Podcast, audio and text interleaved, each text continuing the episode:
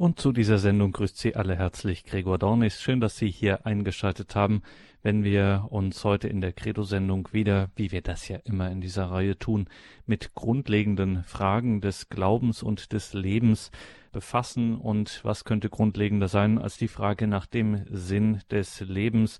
Diese Frage stellen wir heute in einem abschließenden Teil Professor Balkenohl aus Osnabrück. Er ist uns nun telefonisch zugeschaltet. Grüße Gott, guten Abend, Professor Balkenohl. Einen schönen guten Abend, Herr Donis.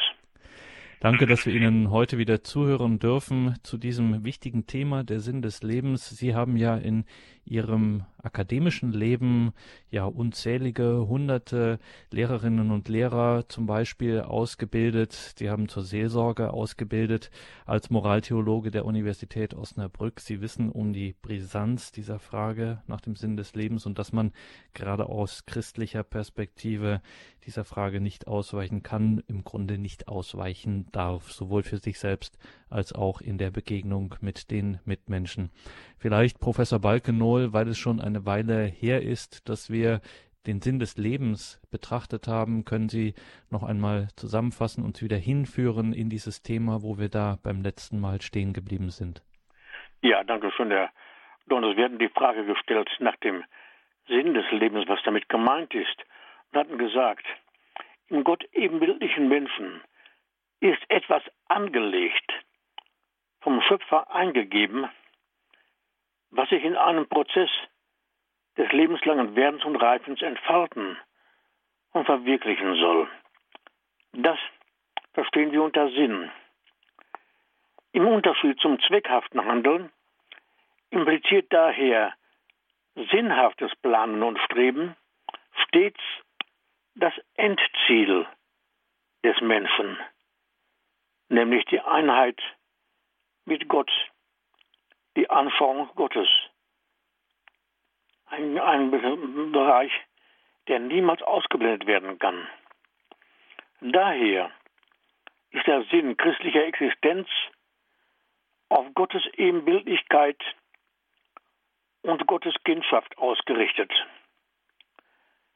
Lebenssinn ist unlösbar verknüpft mit der transzendenten Bezogenheit des Menschen auf Gott, wo diese Sicht ausgeblendet und ausgeschaltet wird, kann der Mensch seines Lebenssinns nicht inne werden. Sinnarmut bzw. Sinnlehre kennzeichnen dann das Leben so betroffener Menschen. Und wir müssen auch einen den Zusammenhang sehen. Er besagt vor allem, das zweckorientierte, konkrete Handeln des Menschen sollte dem Sinn entsprechen, der dem Menschen innewohnt, der ihm vom Schöpfer eingegeben ist. Dann aber, wenn das zweckhafte, konkrete Handeln und Unterlassen des Menschen. Nicht dem eingegebenen Sinn entspricht, kann es sehr leicht sein, dass der Mensch in die Neurose geht, in die Krankheit, in die Sucht, um hier nur einige Erscheinungsformen anzudeuten. Jeder Mensch bedarf nämlich des Sinnerlebens und des Werterlebens, um innerlich und vor den Mitmenschen bestehen zu können. Jene Symptome aber sind als Zeichen zu verstehen. Sie zeigen nämlich an, dass der Mensch in einem Zustand des noch nicht steht, dass Behinderungen und Blockierungen wirkmächtig sind, die noch nicht wahrnehmen und begreifen lassen, worin? Der letztgültige Sinn des Lebens liegt, dem eingegeben ist. In dieser Sinnnot, die auch zugleich eine Reifungsnot des Menschen ist, steckt ein indirekter Frage- und Anforderungsgehalt, nämlich durch mitmenschliche Begegnungen und Beziehungen seinen Lebenssinn zu finden, den er sucht. In diesem Sinn hat die Sinnfrage personalen und sozialen Charakter. Und wir hatten gesagt und angedeutet, dass sehr, dass sehr häufig zu beobachten ist, dass es Menschen nicht bewusst ist, wenn ihnen der eigentliche tiefere Sinn des Lebens nicht erschlossen oder gar verloren gegangen ist. Sie empfinden Unruhe, Unzufriedenheit, Freudlosigkeit, vermögen aber nicht darüber Auskunft zu geben, woran sie eigentlich leiden und wo die Ursprünge ihres Leidens liegen. Bedrohende Ängste und Furchterscheinungen kennzeichnen gewöhnlich das Leben der so Betroffenen. Ein unbestimmtes Suchen zeigt die Mangel- oder Entbehrungssituation an. Die Erscheinungsformen der Sinnnot und des Sinnverlustes sind nach Art und Umfang so vielfältig, wie es Menschen gibt, die hier ihren Mangel verspüren. Zu den Hauptsymptomen gehören die verschiedenen Formen der Süchte, die heute ein bedrohliches Ausmaß angenommen haben. Der Griff nach immer härteren Drogen lässt die innere Not der Konsumenten für den vorurteilsfreien Blick erkennen. In dem Zusammenhang darf aber angemerkt werden, dass die Symptomtherapie in zunehmendem Maße als nicht personengemäß und sich als ineffizient erwiesen hat. Ganz abgesehen von dem kostspieligen Leerlauf, der sich bei dergleichen Heilungsbemühungen ereignet. Intensiver als früher fragt man heute nach dem eigentlichen, tiefer liegenden Sinn der Erscheinungsformen, um auf Dauer helfen zu können. Denn in menschenkundiger Sicht sind die Symptome als Signale zu verstehen. Sie zeigen nämlich an, dass der Betroffene in den meisten Fällen unbewusst anderen eine Mitteilung geben möchte, verbunden mit einer intensiven, indirekten Anforderung. Diesen indirekten Fragen- und Anforderungsgehalt in den defizitären Erscheinungsformen zu erkennen. Das ist die erste Aufgabe aller helfenden Bemühungen. Wenn man sich diese Aufgabe in der Zukunft ernsthaft stellt,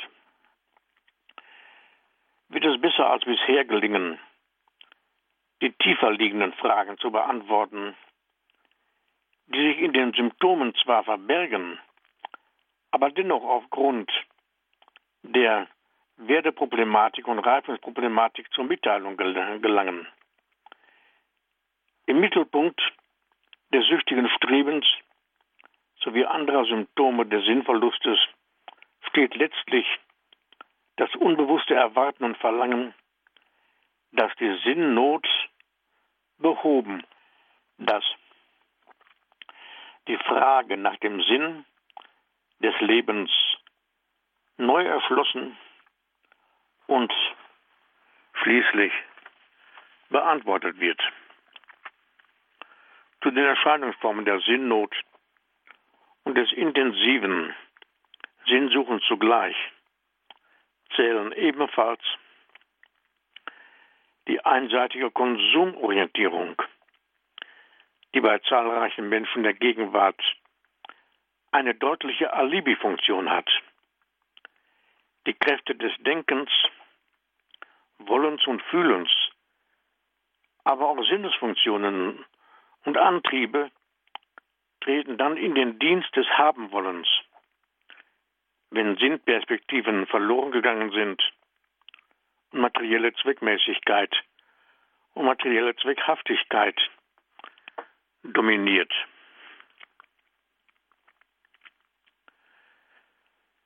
Die sinnentleerte Habsucht zum Beispiel ist jedoch mit geistig-seelischer Retardierung, also ein Zurückgehen verbunden. Da die seelischen und geistigen Kräfte einseitig gebunden und eingesetzt sind, nämlich die Dinge zu beschaffen. Allzu leicht verkümmern dann sinnvermittelnde Lebensvorgänge. Die Entwicklung von der Konsumgesellschaft bis hin zu einer Überflussgesellschaft hat jedenfalls hier deutliche Ursprünge. Entscheidend für den lebenslangen Prozess des Sinnsuchens ist aber die Sinnvermittlung auf der Frühstufe des menschlichen Leiden, Lebens und Daseins.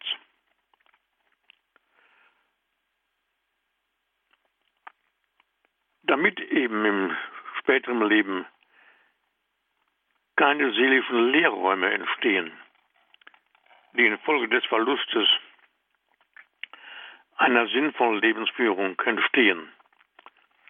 Der Mensch versucht dann, solche Lehrräume auszufüllen, zum Beispiel durch Arbeitsbesessenheit, Geltungsbesessenheit, Leistungsbesessenheit, Konsumorientierung. Es sind zugleich Formen des Eingeengtseins, der Unfreiheit, des Zwanges. Sobald aber der Mensch beginnt, nach dem Sinn des Lebens zu fragen, ist er bereits dabei, sich von den Zwängen zu befreien, den selbstgebauten Zwinger zu verlassen. Gleichzeitig werden durch die Sinnsuche belastende Ängste erträglicher und im Sinn finden überwunden. Denn der von Arbeit, Geltung, Leistung und Genuss besessene Mensch ist ein Mensch, der viel Angst hat, der in mitmenschlichen Begegnungen und Beziehungen gestört ist und die angstmachende Lehre immer neu zu überdecken sucht. Die erste Lehre ist gleichsam die Lehre unseres Herzens, vermerkte einmal Max Scheler, und zwar zu Recht. Eine Erfüllung kann nur geschehen durch die Suche nach Sinn, weil sie identisch ist mit der Suche nach Gott. Denn der Sinn ist in die Schöpfung eingestiftet vom Schöpfer selbst. Die Yacht nach Besitz, Geltung und Genuss kennzeichnet den Menschen, der noch nicht den Sinn des Lebens erfasst hat. Das sind die Kennzeichen, die eigentlichen Kennzeichen des Menschen als Fliehender. Der Mensch ohne Sinn ist stets auf der Flucht. In christlicher Perspektive oder im christlichen Sinne ist der Mensch aber nicht ein Fliehender, sondern ein Pilger, der glaubend um seinen Ursprung weiß und sein letztes Ziel kennt. Der dreifachen Flucht gegenüber. Ich nannte sie die Jagd nach Besitz, Geltung und Genuss. Dieser Flucht gegenüber steht die Ursprungsgewissheit und Zielgewissheit, die den Menschen vor lastender Angst, vor verzweifelter Sorge und hektischem Leerlauf bewahrt. In solchem Auffassungszusammenhang sind sämtliche neurotische Erscheinungsformen Ausdruck von Sinnnot. Ein Weg aus der Panik ist möglich. Durch Suchen und Fragen nach dem Sinn und Zweck des Lebens. Und daher müssen wir auch die Frage stellen nach dem Ziel des menschlichen Lebens. Diese Frage, die keineswegs ausgespart werden darf. Bevor wir diesen Gedanken vertiefen, hören wir ein paar Klänge Musik.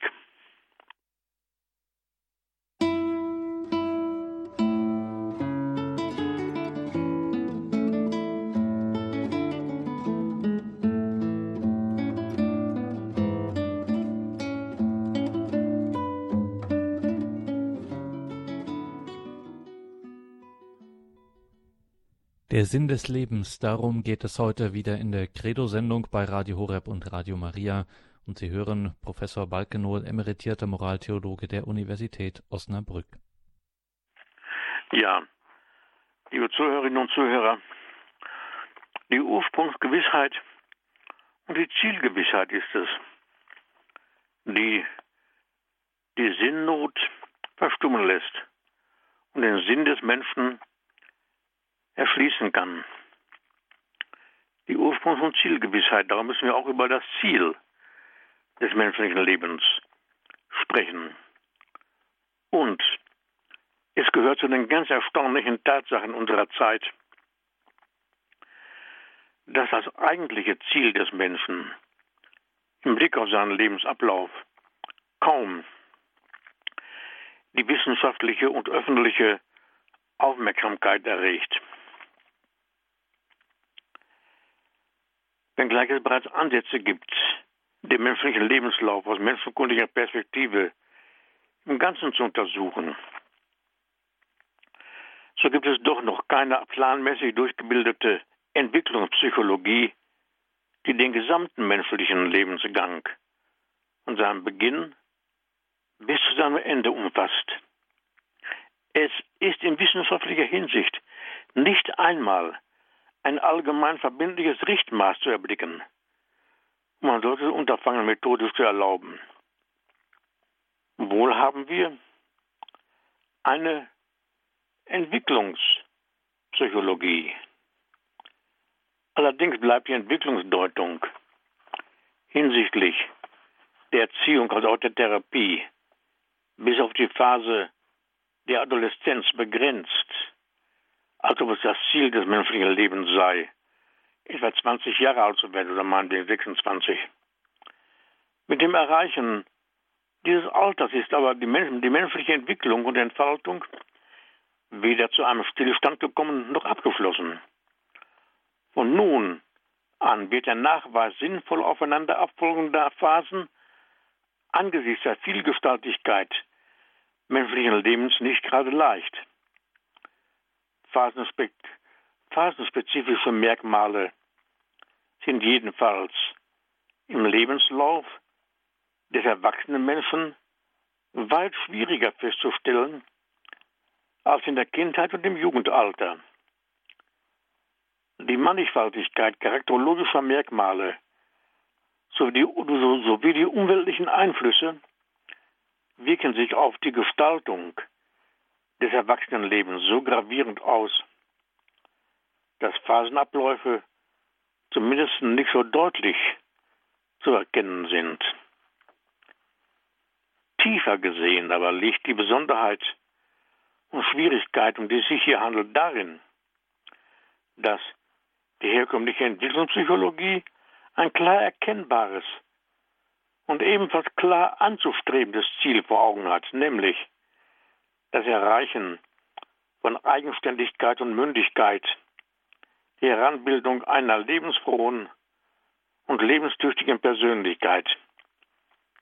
Demgegenüber bereitet es im Blick auf den Lebensablauf im Ganzen größere Schwierigkeiten, dessen Ziel klar und zuversichtlich zu bestimmen. Warum?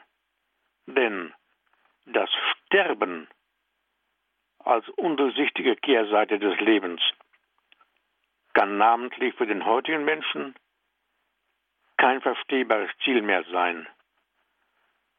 Unter dem Leitbild des Bios, also des Lebens, bietet daher das Alter letztlich keine verstehbare Zielperspektive. Dennoch ist der Mensch derjenige, der gerade heute oftmals mehr unbewusst als bewusst nach Sinn, Zweck und Ziel seines Lebens fragt. Diese Fragehaltung wird durch das naturwissenschaftliche Denken verstärkt, welches deutlich final bestimmt ist, also auf ein Ziel hin orientiert ist. Gleichzeitig, und zwar gegenläufig, zeigt sich aber das Bestreben, das eigene Leben aus dieser Finalität auszusparen. Hier liegt ein innerer Widerspruch. Eine der Hauptschwierigkeiten des heute lebenden Menschen, zumindest in der westlichen Welt. Die verdrängte Zielfrage tritt im Leben wieder zutage. Und darum können wir sagen, dass wir hier kein eigentliches Ziel haben, wenn die Frage nach dem Ziel des menschlichen Lebens gestellt wird. Trotzdem sehen wir hier Teilziele, die proklamiert werden. Das hier zugrunde liegende Leitziel ist in der zweiten Lebenshälfte nämlich Dynamisierung, Aktivierung und Verjüngung des Alters, auch und gerade hinsichtlich der Verlängerung der Lebenszeit.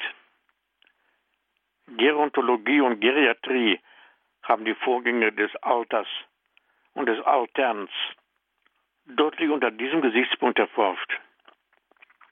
Dem entspricht tatsächlich die Beobachtung, dass es heute viele ältere Menschen gibt, die auf größeren Einfluss auf die Gestaltung der gesellschaftlichen, politischen, wirtschaftlichen und auch kirchlichen Verhältnisse bedacht sind. Man spricht von den neuen Alten. Diese sind tatsächlich selbstbewusst, kritisch, informiert und auf Unabhängigkeit bedacht.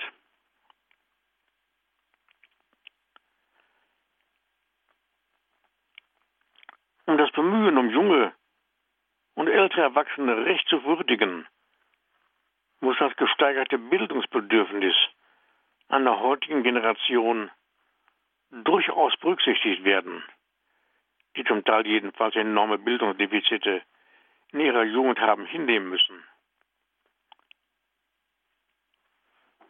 Das sind Dinge, die wir mitsehen und berücksichtigen müssen.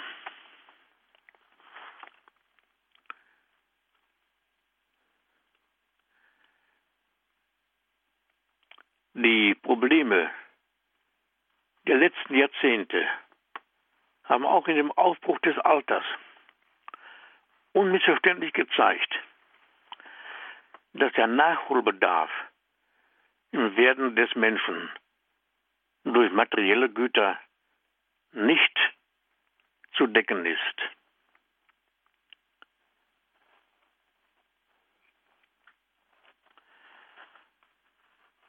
Es hat sich tatsächlich eine Not des alternden Menschen herausgebildet. Und zwar tiefer gesehen aus Mangel an der gültigen Zielperspektive des gesamten Menschen. Obgleich sich die Lebenserwartung aufgrund der Gesundheitspflege zunehmend gesteigert hat, schalten ja die technischen Anforderungen den alternden Menschen frühzeitiger als bisher aus dem Erwerbsleben aus zum Beispiel. Dafür aber sind die betrieblichen Anforderungen bzw. Überforderungen nicht allein maßgebend. Die soziale Entwertung des Alters ist es vielmehr, die trotz eines gewachsenen Wohlstandes wirkmächtig ist und ein Krisensymptom unserer Zeit darstellt.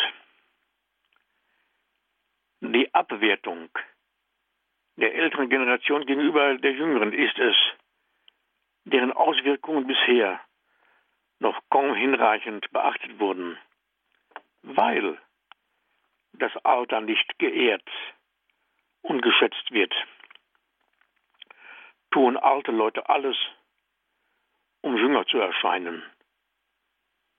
Selbst die unwürdige jugendliche Maskerade ist ein immanentes Bittel, Betteln um Anerkennung und Sicherstellung der Person. Man möchte nämlich der Nichtschätzung des Alters entgehen, wenn man sich jünger macht. Denn Jugend ist heute der Wert an sich. In vielen Bereichen bis hin zu Bildung und Politik erscheint Jugend ein hohes Verdienst und ein Befähigungszeugnis für hohe und höchste Positionen zu sein. Jugendlichkeit und Dynamik sind bevorzugte Qualitäten schlechthin.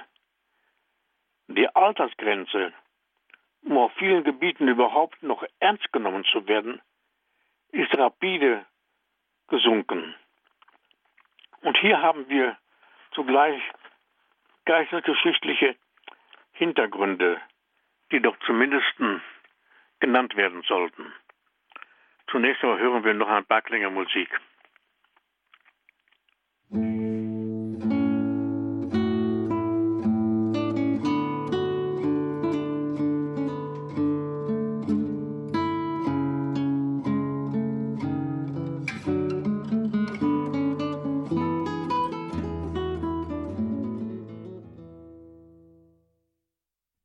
Sie haben eingeschaltet in der Credo-Sendung bei Radio Horeb und Radio Maria. Der Sinn des Lebens heute wieder Thema. Wir hören Professor Manfred Balkenohl aus Osnabrück. Es geht bei der Frage nach dem Sinn des Lebens immer, das orientiert sich immer zwischen der Ursprungs- und der Zielgewissheit, wie wir es hier genannt haben. Und da gibt es gerade in unserer Zeit gibt es eine gewisse Not, insbesondere im Alter, nämlich den Mangel an gültiger Zielperspektive. Es ist eher in die andere Richtung schlägt das Pendel aus. Die Jugend ist so ein Wert an sich und das hat bei der Frage nach dem Sinn des Lebens durchaus beachtliche Konsequenzen und wie wir eben schon angedeutet gehört haben, das Ganze hat durchaus eine Tradition. Dafür gibt es bei uns, wie das im Jargon heißt, ein kulturelles Gedächtnis. Also das hat Vorläufer, ist keine Erfindung unserer Zeit und dazu hören wir nun weiter Professor Manfred Balkenoll. Ja, danke schön. Wir hatten gesagt, dass es hier einen geistesgeschichtlichen Hintergrund gibt. Denn wenn man unter solchen Gesichtspunkten geistesgeschichtlich den Bogen etwas weiter ausspannt, stößt man zwangsläufig auf die Aufklärung, insbesondere auf Rousseau, den seinem umstürzenden Erziehungsprogramm das verherrlichte, das fundamental freie und gute Kind vorstellte – gemäß einer Lehre von dem ursprünglich guten und gleichen Naturmenschen. Rousseau hat die Jugend einseitig verherrlicht und dem Alter kaum Bedeutung zukommen lassen. Die von ihm geforderte Rückkehr zur Natur, wenngleich er dieses Wort vielleicht nicht einmal gebraucht hat, aber das von ihm sogenannte Zurück zum glücklichen Urzustand des Wilden ist aber anthropologisch gesehen gar nicht möglich. Da es ein solches Zurückfreiten für den Instinkt enthobenen Menschen gar nicht gibt. Was sich aber in der Aufklärung und vor allem bei Rousseau tatsächlich ereignet, ist bei aller Sehnsucht nach naturgemäßem Leben in Einfachheit und Tugend eine aggressive Absage an Bindung und Tradition als Inbegriff menschlicher Vergangenheit. Mit dieser totalitären Wende werden aber auch jene Sittengebote des Mosaismus untergraben, die Vater und Mutter zu Ehren gebieten.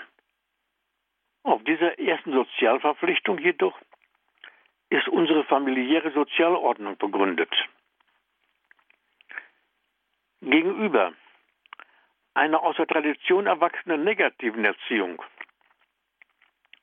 soll nun dem jungen Menschen das Feld unbedingter Freiheit und Selbstbestimmung geöffnet werden. Durch Loslösung von Herkunft und Tradition soll eine solche Freiheit erreicht werden, die bei näherem Zusehen nur als Bindungslosigkeit verstanden werden kann. Bei dieser Vorgabe verliert die Pädagogik aber ihr inneres Leitziel, nämlich Kinder und Jugendliche eben durch Erwachsene auf die Erreichung des Erwachsenseins heranzubilden. Wenn ältere Menschen für die Erziehung der Jugend keine Bedeutung mehr haben, dann kann das Alter auch nicht mehr geehrt werden. Die Eröffnung dieses Feldes unbedingter Freiheit bei fehlender Ziel, eine Zielvorstellung verhindert die humane Ausreifung und liefert die Jugend selbst der Illusion ewiger Jugendlichkeit aus, mit der man in der heidnischen Antike Gottheiten ausgestattet vermeinte. Diese Richtung der Aufklärung, die Aufklärung war facettenreich, diese Richtung der Aufklärung bringt einen deutlichen Säkularisierungsprozess hervor, mitsamt dem ruhelosen Veränderungsstreben, ja, eine futuristische Pseudoreligion. Insofern nämlich ein suggestiver Fortschrittsoptimismus bis hin zu einem mythischen Paradiesvertrauen führte, der den Glauben an ein Jenseits durch eine erreichbar geglaubte Zukunftsseligkeit auf Erden ersetzte. Hier war auch das eigentliche Ziel der Erziehung zu erblicken. Eine solche, eine solchermaßen triumphierende Pseudoreligion lehnte zusammen mit der Verehrung der Eltern als göttliche Sinnbilder oder in den Worten des Katechismus gesprochen als Stellvertreter Gottes und zwar auch zum Gesamtsystem heraus folgerichtig die christliche Heilsgeschichte und Offenbarung ab. Und was in dem Naturevangelium von Rousseau in gleicher Weise zutiefst abgelehnt bzw. ignoriert wurde, war das Ausgeliefertsein des Menschen an das Sterben als nicht zu erhellende Kehrseite des Lebens.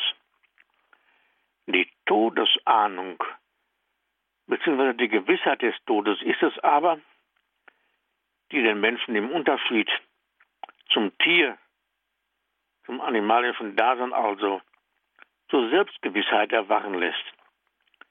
Wie von der Psalmist bestätigt, der sagt, unsere Tage zu zählen, lehre uns, damit wir zur Weisheit des Herzens gelangen.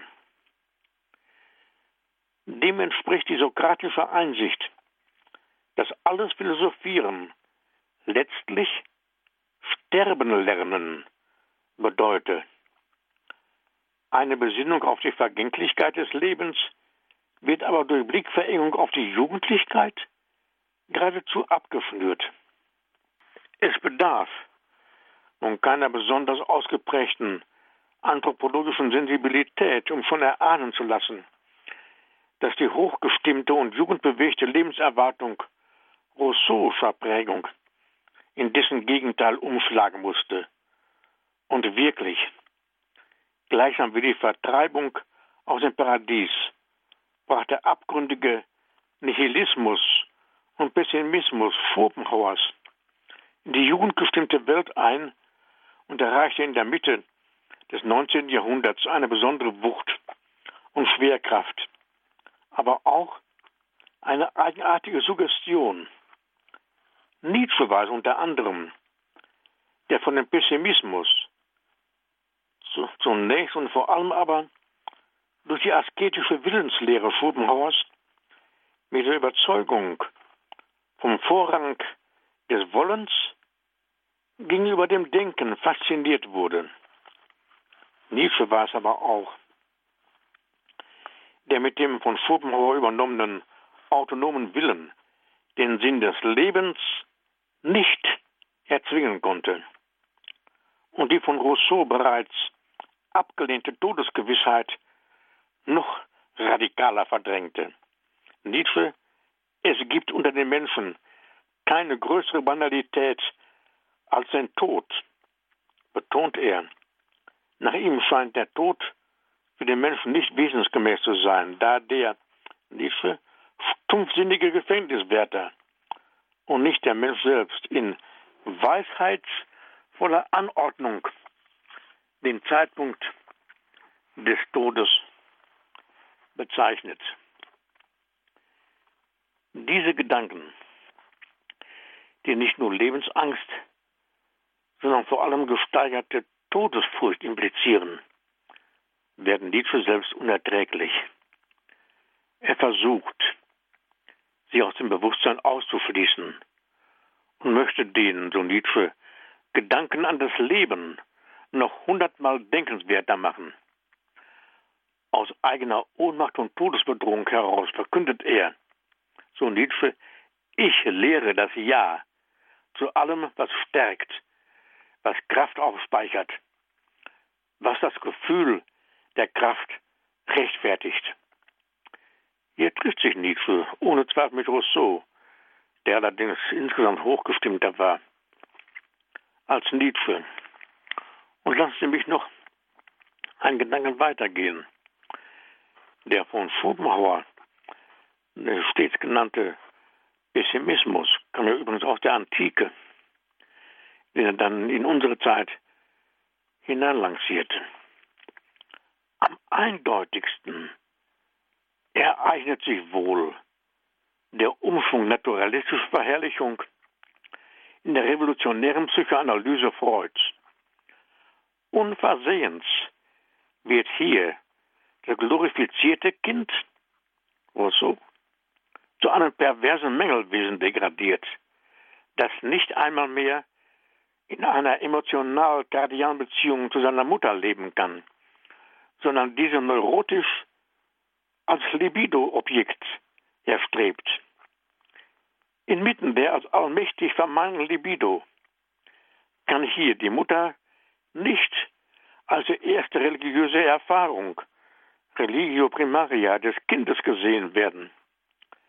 Dem entspricht die Abwertung der Frühreligionen als Kindheitsneurosen der Menschheit und nicht etwa, was anthropologisch richtig wäre, als Frühformen des Geistes, noch tiefer gesehen als das Erwachen der von Natur aus religiösen Seele, anima naturalita religiosa.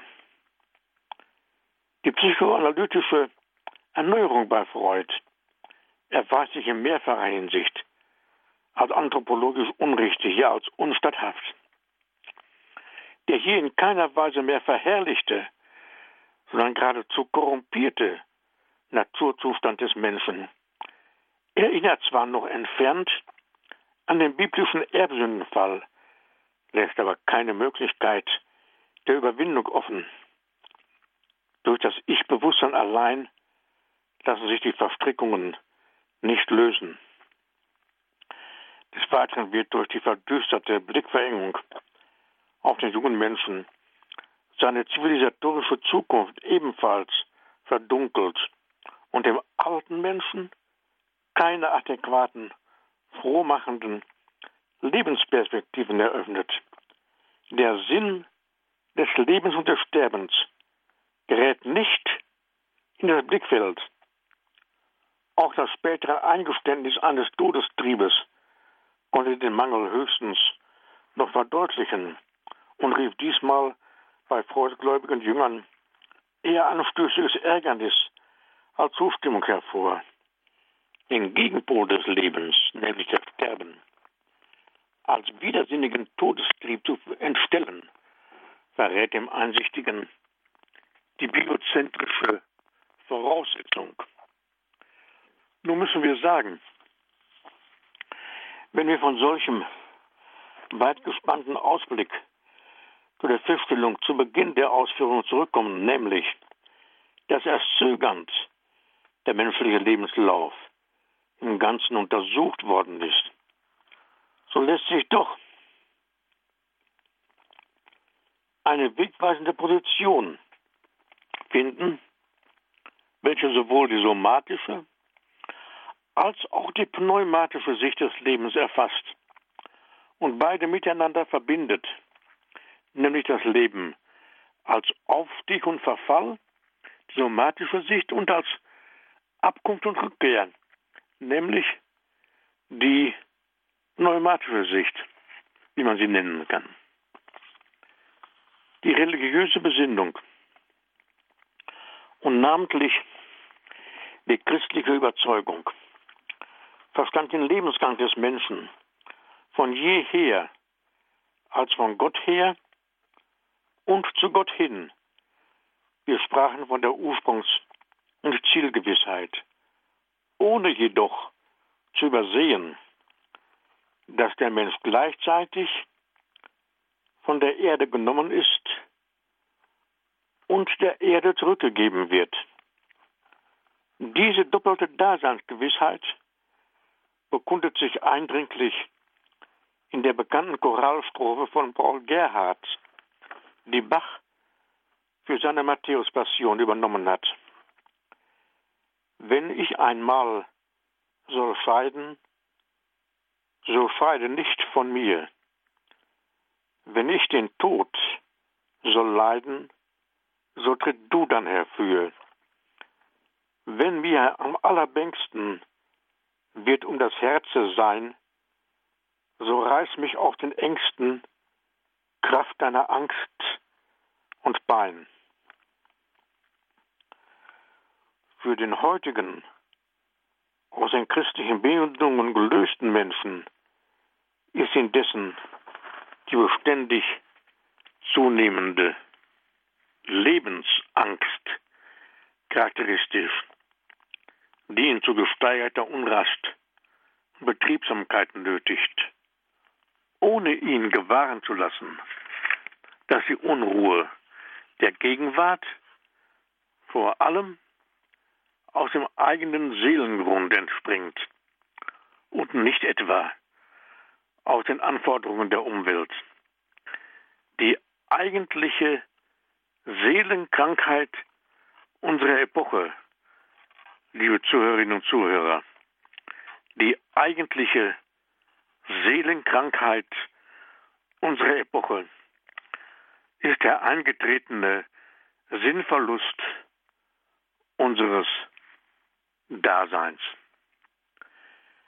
Wir wollen noch ein paar Klänge Musik hören und dann sehen, wie es weitergeht.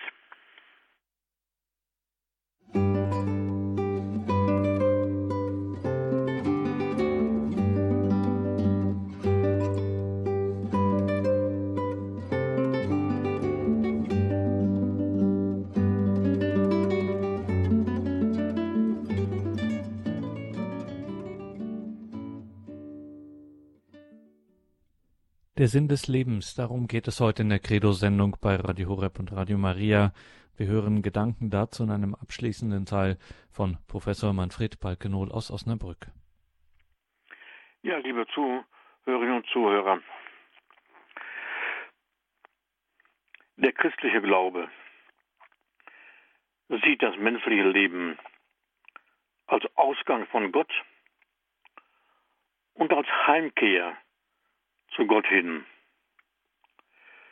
Dass der somatische Daseinsbogen mit Aufstieg und Verfall seine volle Gültigkeit behält, ist zwangsläufig und unbestreitbar. Andererseits aber vermag die Phase nach der Lebensmitte eine seelische Erneuerung herbeizuführen, die zwar verlangt ist, aber auch unerfüllt bleiben kann. Hier liegt die zweite, hier liegt die Schwierigkeit der zweiten Lebenshälfte begründet, auf die der junge Mensch in sämtlichen Schulsystemen und auch im familiären Umfeld kaum vorbereitet wird. Ich sagte, der christliche Glaube sieht das menschliche Leben als Ausgang von Gott und als Heimkehr zu Gott hin. Wo diese Sicht ausgestaltet wird, da verbleibt als Leitbild der somatische, der biologische Lebensbogen mit den Kennzeichen des Aufstiegs und Verfalls, mit einer ganz und gar vom Tode gekennzeichneten Lebensauslegung, mit der Verdüsterung der Welt des Glaubens und mit der Leugnung der Ewigkeit des Menschen wird die unaufhaltsame Bewegung zum Sterben hin wirklich als Sturz ins Nichts erlebt. Bei solcher Aussicht aber wird sinnerfülltes Dasein zu angstvoller Sorge und erlaubt in der als dunkel erlebten Zukunft keinerlei Sinnerhellung mehr. Wie radikaler nun die Sicht des christlichen Glaubens mitsamt der Frage nach dem Sinn des Lebens und des Todes aus dem öffentlichen wie aus dem wissenschaftlichen Bewusstsein ausgeblendet wird. Umso mehr muss die Realität des Sterbens geradezu verdrängt werden. Und es muss sich die beständige Sorge immer ausschließlicher und zwanghafter darauf richten, wenigstens so lange wie möglich jung zu bleiben. Daher wird auch als Zielvorstellung Jugendlichkeit, Vitalität als Zielvorstellung deklariert. Wenn aber dem Menschen im zivilisatorischen Zeitalter die Erhaltung des leiblichen Wohlbefindens zum einzigen Leitziel wird, dann befällt ihn zunehmend die Verzweiflung als eine Ausdrucksform der Hoffnungslosigkeit, aus der er sich nicht mehr retten kann und die er darum mit unablässiger Betriebsamkeit zu, über, zu übertönen versucht. Von der Endlichkeit des Daseins wegzublicken oder sich ihr verzweifelt zu widersetzen, ist jedoch eine Selbsttäuschung und zugleich die eigentliche Hauptgefahr des Menschen unserer Zeit.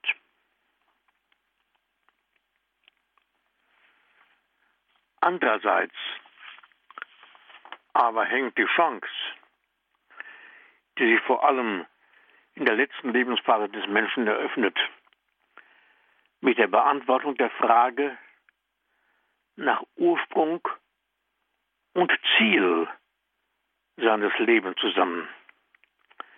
Die Ursprungs- und Zielgewissheit ist es, die ihn sowohl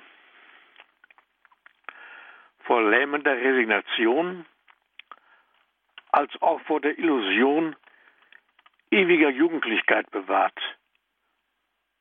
Und es ist zugleich die einzige Möglichkeit, dem Ausblick auf den Tod standhalten zu können. Und darum können wir sagen, wenngleich der somatische Lebensbogen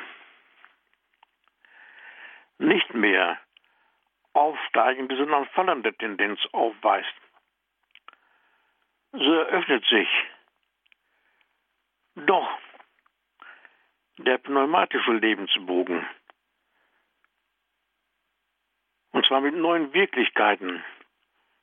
Vor allem die konkrete Ausrichtung auf Transzendenz, auf das Ewige im Menschen. War der Mensch in der Jugend, von der er mit dem Erreichen der Lebensmittel endgültig Abschied genommen hat, häufig nur theoretisch mit Fragen der Transzendenz befasst.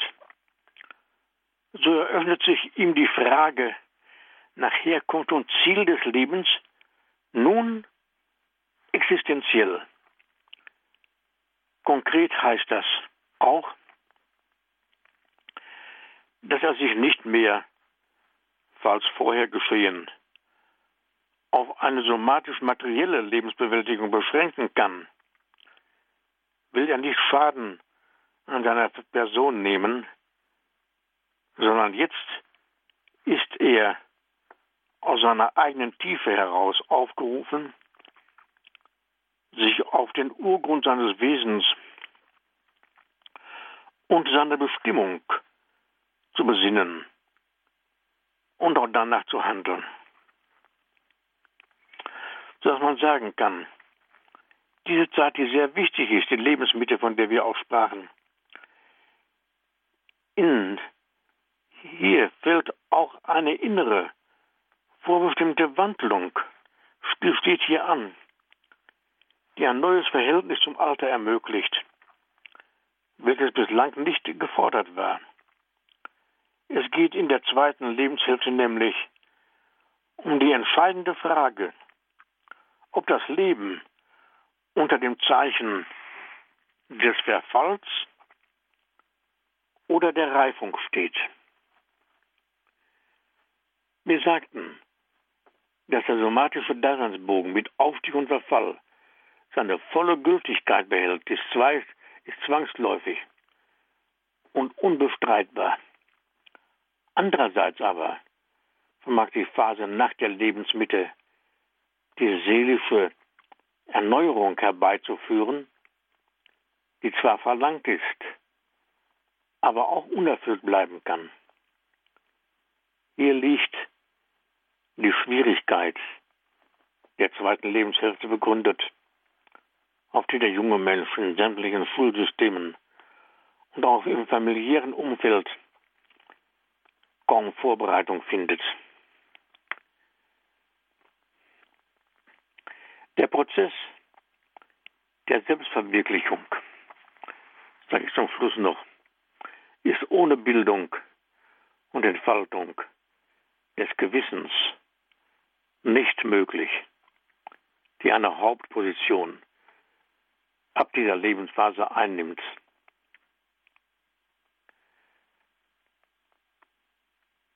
Und die Krise der Lebensmitte ist nicht etwa eine lästige oder lebenshemmende Erscheinung, sondern eröffnet, ähnlich wie die Pubertät, einen ganz neuen Ausblick in die Zukunft des Menschen, sodass sie als echter Wendepunkt erlebt werden kann. Diese Gedanken, liebe Zuschauerinnen und Zuschauer, sind wichtig im Blick auf die Frage nach dem Ziel des Lebens. Nicht nur die Frage nach dem Sinn des Lebens, auch die Frage nach dem Ziel des menschlichen Lebens. In dem Sinne wünsche ich Ihnen einen schönen Abend. Danke Ihnen für Ihre Aufmerksamkeit und für Ihre Geduld.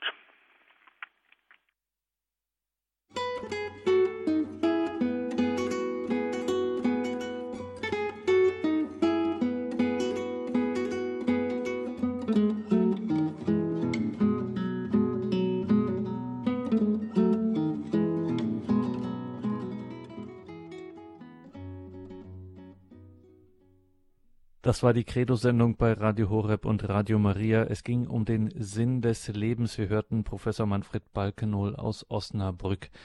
Wenn Sie diese Sendung noch einmal hören möchten, es gibt wie immer einen kostenlosen Mitschnitt bei unserem CD-Dienst und morgen im Laufe des Tages wird dann auch im Podcast- und Download-Angebot auf horeb.org diese Sendung für Sie zum Download bereit sein.